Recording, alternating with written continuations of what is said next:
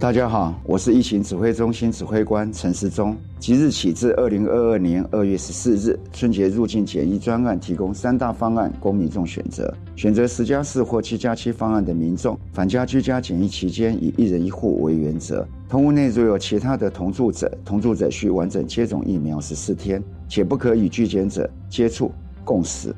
相关资讯可至机关署的网站查询。有政府，请安心。以上广告由行政院与机关署提供。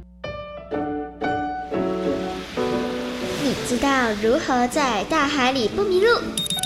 你知道游得最快的鱼是什么吗？你知道藻类跟人类的关系吗？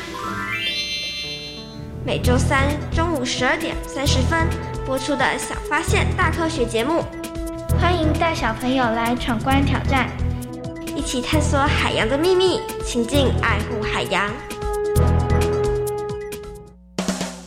啊，你知道最近民法有重大修正吗？是什么啊？从一百一十二年一月一号起，满十八岁就是成年人喽。而且无论男生女生都要满十八岁才可以结婚。那之后我满十八岁，签契约、租房子都可以自己处理了耶。不过成年人也要为自己的行为负完全责任，做任何决定之前一定要多加思考哦。以上广告由法务部提供。大家好，我们是 The Wanted 寻人启事。您现在收听的是国立教育广播电台。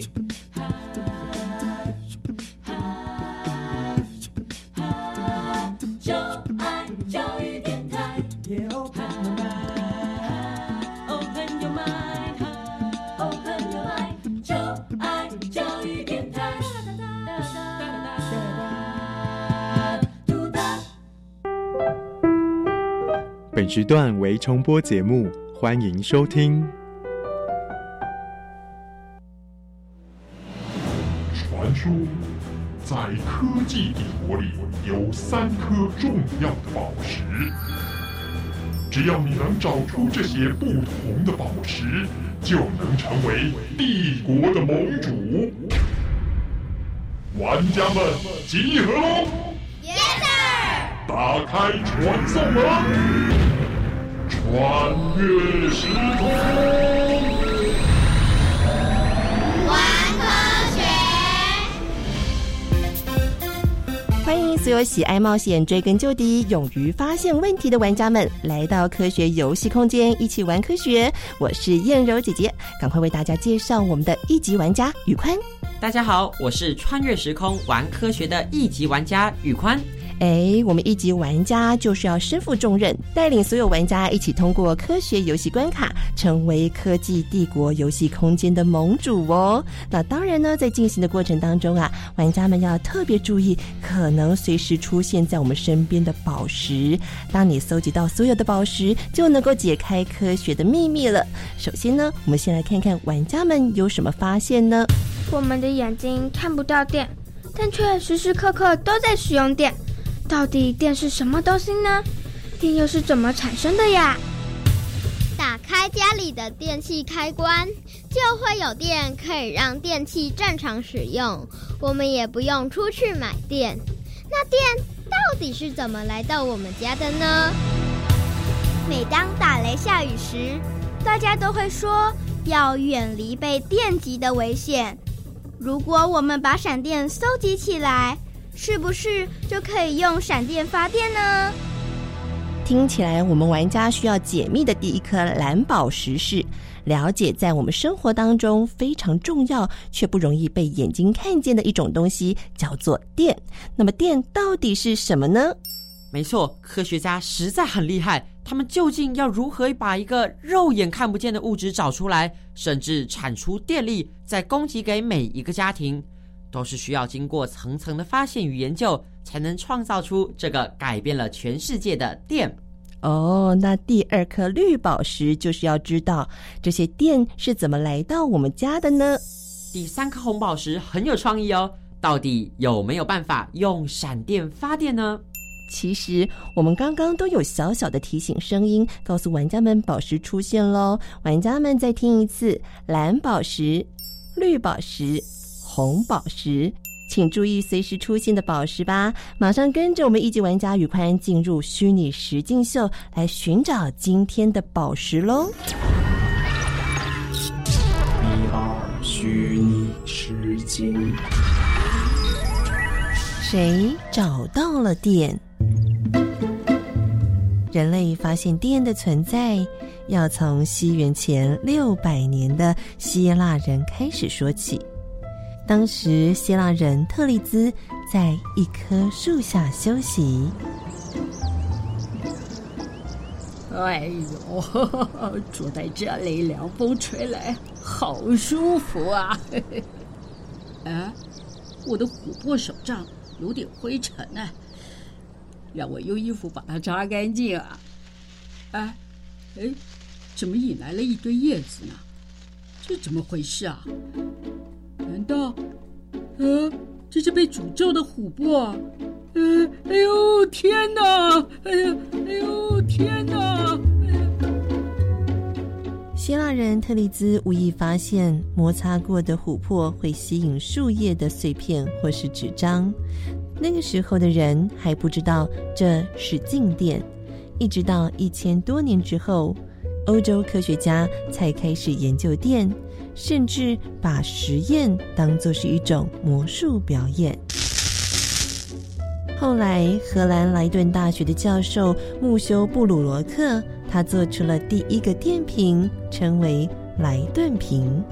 大家看看，我今天要表演的就是电的神奇魔力。好期待哟！这是什么表演啊？妈妈，什么是电呐？哎呀，等等看就知道了。我手上这个玻璃瓶，内外都贴上了银箔。现在呢，我要摩擦聚集这产生的物质，就叫做电。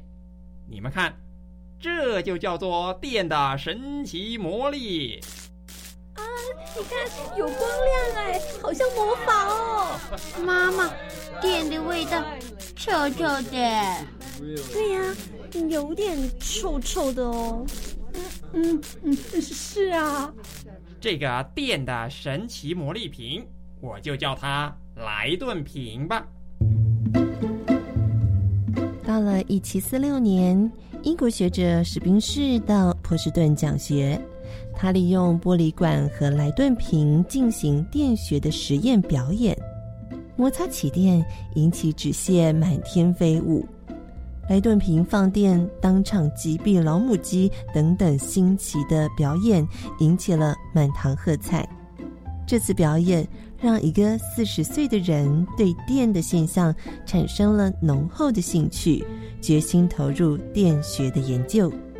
他就是当时到波士顿探望亲戚，偶然遇到这场表演的富兰克林。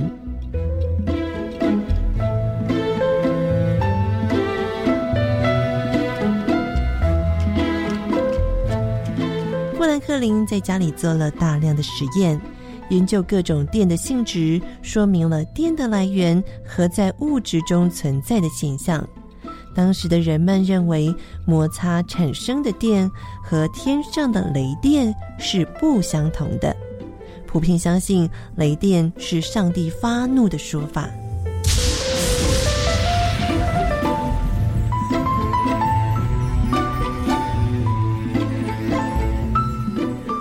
但经过研究后的富兰克林提出了对电的新看法。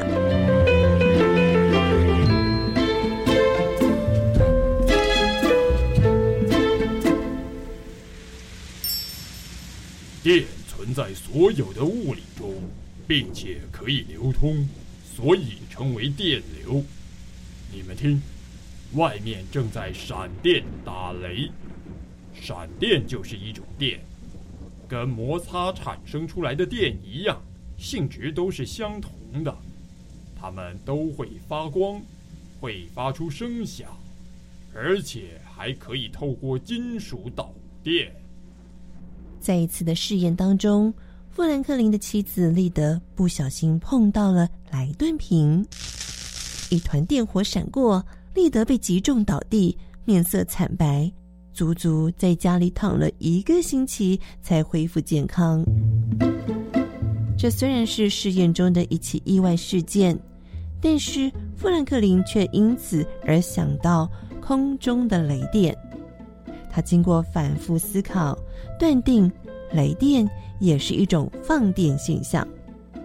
它和在实验室产生的电本质上是一样的。但富兰克林的想法竟遭到了许多人的嘲笑，有人甚至笑他是想把上帝和雷电分家的狂人。富兰克林决心用事实来证明一切。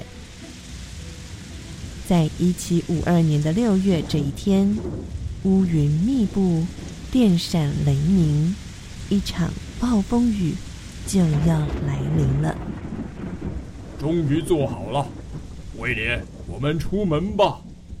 爸，外面雷雨交加，哎，暴风雨来了，那我们出去干什么呢？大家都不相信我说的。我就来做个捕捉电流的实验给大家瞧瞧，证明我的理论。那这个风筝有比较特殊吗？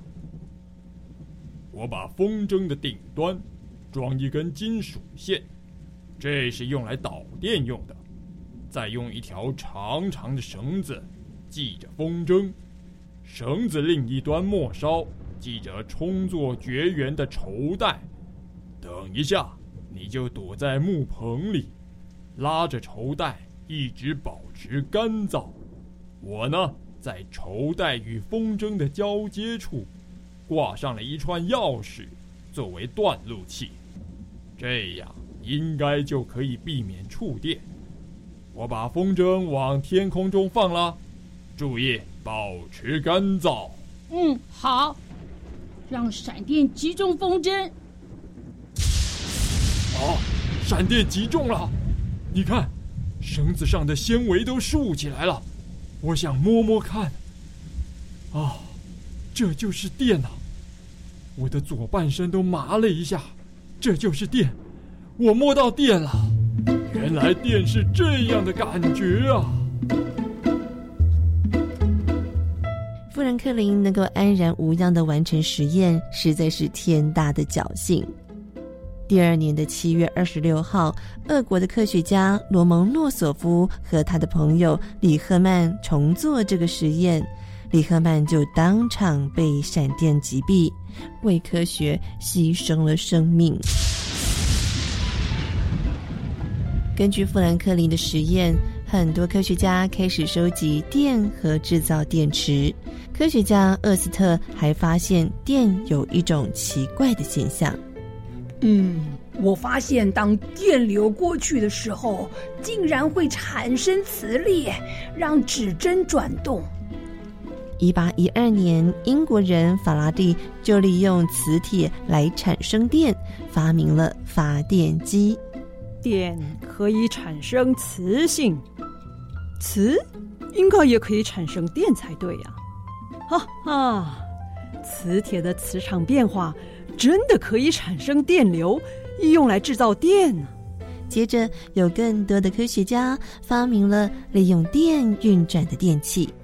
从此以后，电让我们的生活更便利了。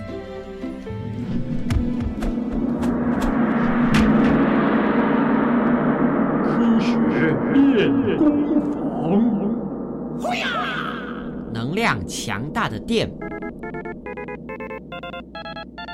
手机、电灯、电脑、冷气，在科技文明的现代，我们一分一秒都少不了电。但是，电到底是什么？为什么这么厉害，能让这么多东西动起来？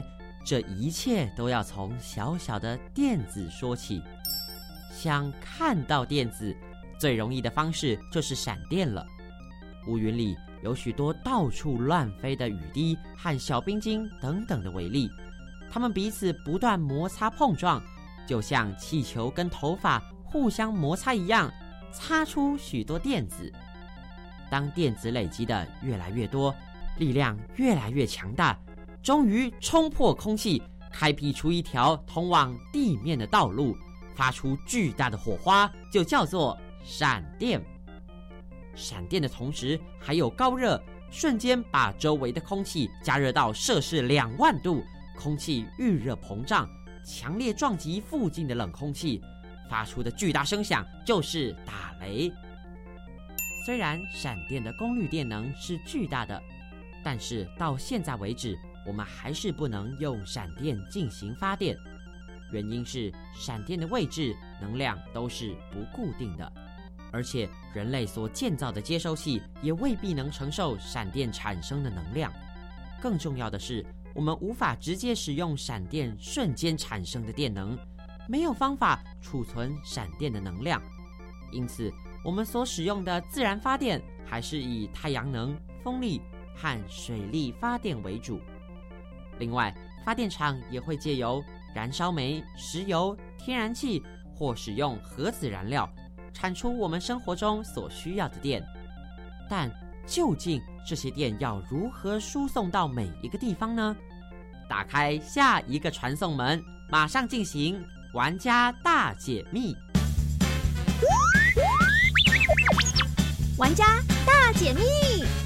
欢迎大家来到玩家大解密，为大家介绍今天的关主是我们的心想牛顿杂志发行人牛贝贝。牛贝贝好，各位大朋友小朋友大家好，今天牛贝贝来跟各位讲一下电从哪里来。人类要透过我们的科技把电产生出来，不管我们是透过水力发电、火力发电，或者是现在有的核能发电，就是透过这样的原因，然后我们就产生电。好，电产生之后要怎么办呢？第一个要先把它储存起来，那储存起来之后要把它运送。为了怕运送的过程里面损耗太多，所以他要做，就像各位现在在寄信、寄 email 一样，要怎么样？要做压缩。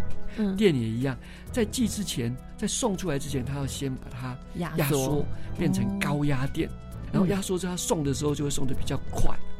好，所以在高压电送的过程里面，我们在田野之中就会看到，我们爸爸妈妈会说啊，这个叫高压电塔，嗯，高压电管，高压电线啊，听过这些字吧？哈，对，那他们是专门来输送发电厂产生的电，透过高压之后传送到你家附近，在每一个。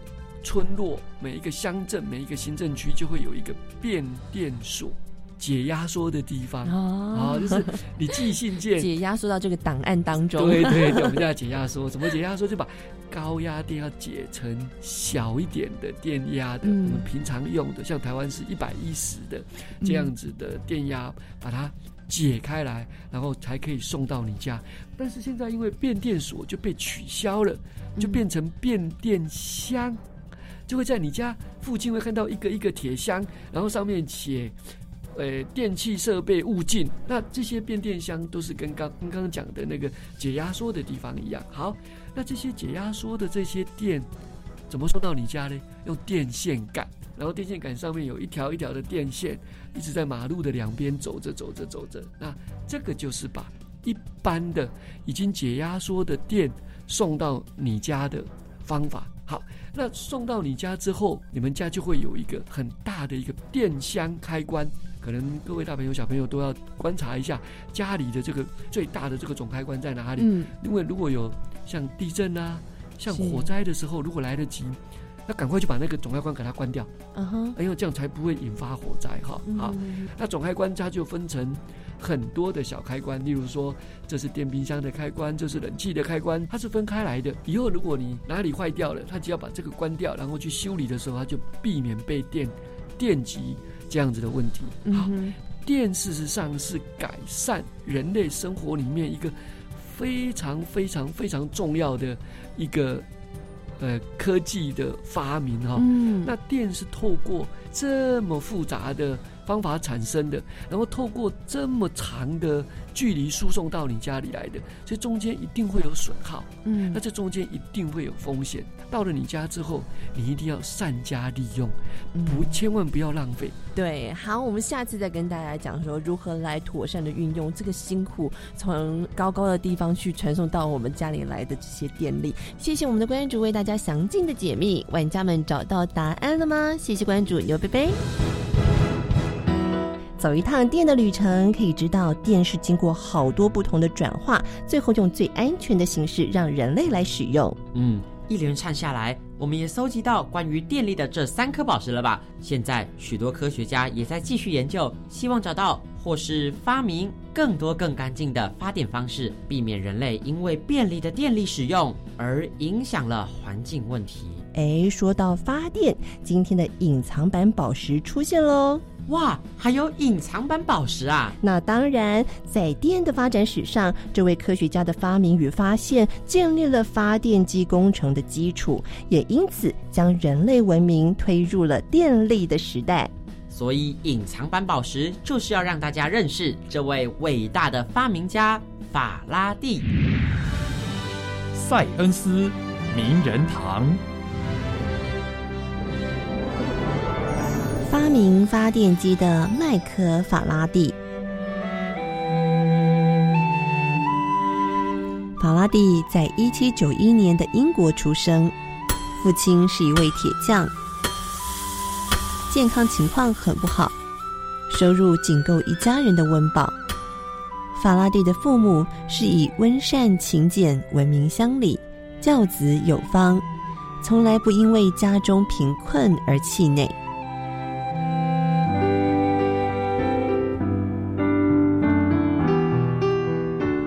他们很想把法拉第送进学校读书，却又没有钱供应这项费用。而且，当时英国的阶级地位非常的明显，人们一出生就注定他的社会阶级。法拉第的父亲是做工的人，所以法拉第也必须去做一名学徒。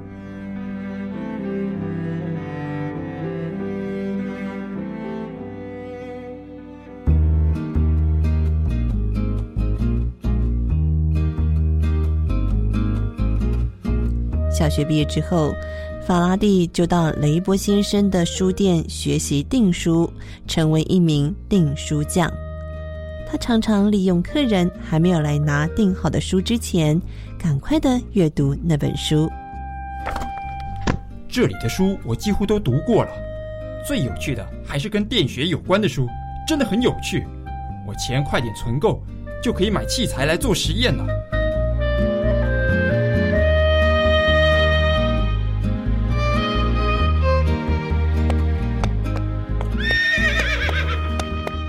有一天，英国皇家学院的会员当斯来到法拉第工作的书店。老板，我观察了很久，这个年轻人真的非常的认真啊。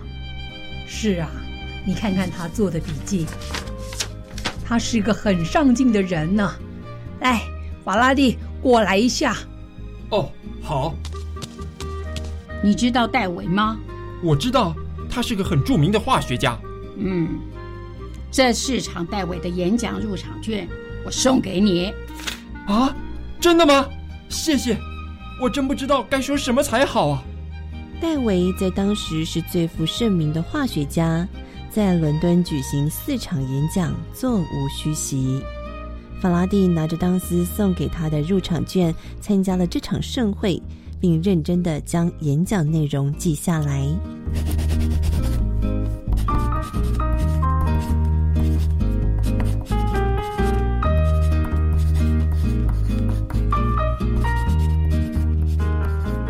演讲结束之后，法拉第将自己共三百八十六页的笔记整理出来，并且装订成册寄给戴维。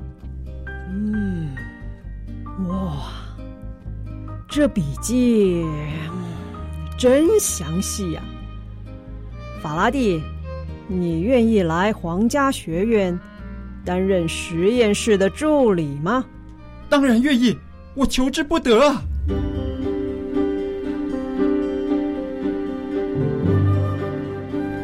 维并带着法拉第去欧洲旅行。法拉第虽然因此增加了许多经历，却也遭到鄙视的眼光。但是法拉第并没有因此气馁，反而不管任何工作，他都努力去做。哎，你看看他，就是他，他是谁呀？就是戴维的助理呀。听说啊，他只上过小学耶。那怎么有办法混到戴维的身边呢？小学毕业没知识呢。没关系，我只要多做一点，就能多学到一点。别跟他们计较。连续不断的研究发明，法拉第渐渐做出对人类有贡献的发明。在这个时候，丹麦的科学家奥斯特正在进行电学实验的时候，他发现电流会使磁针偏转。奥斯特将发现的结果写成电流对磁针影响之实验的论文。皇家学院的戴维和欧勒斯顿教授在看了这篇论文之后，立刻进行了实验，但是却失败了。向来就喜欢实验的法拉第知道这件事情之后，他也马上开始进行研究。我觉得戴维的想法不正确，我来改用另外一种实验方法来证实。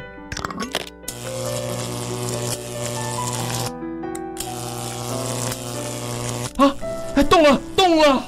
法拉第将他的实验成果寄给科学季刊，文章登出之后，引起各研究单位热烈的讨论。而这是一项重大的研究成果，却有许多嫉妒他的人在背后闲言闲语。哼，只有小学毕业，不知道自己在做什么，狗怨亨通的家伙！哎呦，不要脸！你还抄袭欧勒斯顿的研究，嗯，真是的。这些伤害在法拉第其他科学发现时也经常出现，但是法拉第并没有退却，反而使他更加的努力。磁和电在本质上是同一种能量的两种形式。电既然能产生磁，磁也应该能够产生电才对。这个磁生电的实验，法拉第整整做了十年。在一八三一年九月二十三号。法拉第突然灵机一动，想到：如果不断改变磁力，是不是就会产生电流呢？于是，法拉第设计将一个铜盘固定在转轮上，让铜盘在一个磁铁中悬空转动。这个简单的装置就是第一部的发电机。法拉第在英国皇家学院的顶楼小屋里已经住了四十二年。虽然那个时候他已经是举世闻名的科学家，但是仍然一贫如洗。退休当天，他和妻子两个老夫妇提着皮箱下楼，想到出了皇家学院大门就要露宿街头，心里有些茫然。没想到出了大门。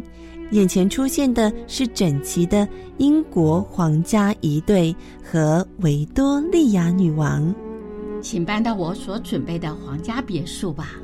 呃，不啦，女皇，我付不出房租啊！不用付租金啊？呃，但是房子太大，我也付不出维修费用啊！啊，不要担心，我来付就好了。和其他的科学家比较起来，法拉第最伟大的地方就是他不晓得自己有多伟大。一个真正受到后人尊敬的科学家，除了科学上的贡献之外，更需要具备有高尚的人格情操。在一八七六年八月二十五号，法拉第安详的走完他的一生。而在一八六八年，有一个只上过三个月小学的年轻人。在旧书摊买回一本破旧的法拉第著作《电学研究集》，他如获至宝，从此走上发明之路。这个年轻人就是后来的发明大王爱迪生。法拉第的伟大在于开启了人类文明的新视野，更开启了后世许多科学家造福人类之路。法拉第一生当中的研究成果丰富，他的发明发现经常被污蔑毁谤。他在这些打击当中啊，却能够活出自己的快乐和坚强，还不断的帮助许多人。这种人才是真正值得我们尊敬的。